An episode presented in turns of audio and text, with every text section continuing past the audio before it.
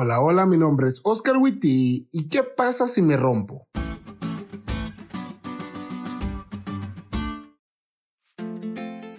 ¿Qué haces cuando se te cae algo y ese algo se rompe?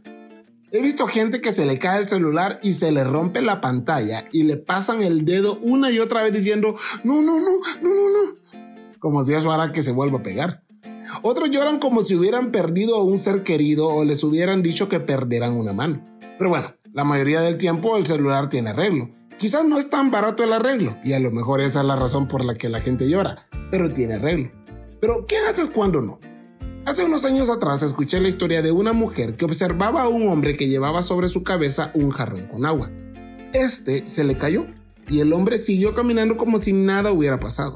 La mujer extrañada lo alcanzó y le preguntó, Señor, vi que se le cayó el jarrón y usted no hizo nada. A lo que el señor tranquilamente le preguntó, ¿y qué podía hacer? Muy cierto. En realidad cuando algo se cae y se quiebra, humanamente no hay mucho que podamos hacer, al menos no que salga barato. La lección habla de una técnica japonesa muy interesante llamada kintsugi. Esta se especializa en recrear cerámica rota.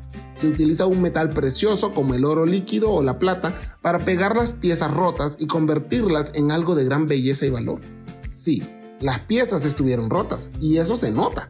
Pero esas rupturas ahora representan algo más, representan fortaleza y restauración. David entendió esto y quizás de haber vivido en esa época y en ese lugar hubiera comparado su proceso de restauración con un kintsugi. Él nunca olvidó su pecado, pero tampoco fue su plan hacerlo.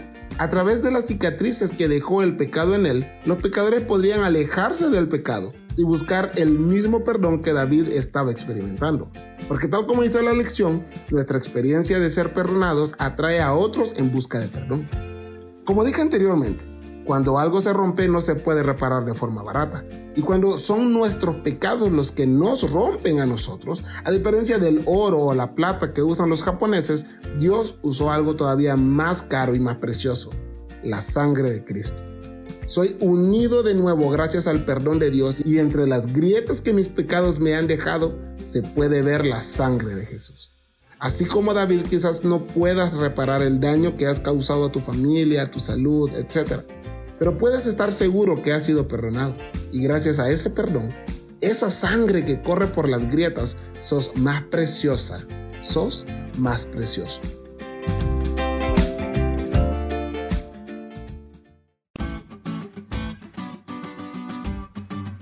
¿Te diste cuenta lo cool que estuvo la lección? No te olvides de estudiarla y compartir este podcast con todos tus amigos.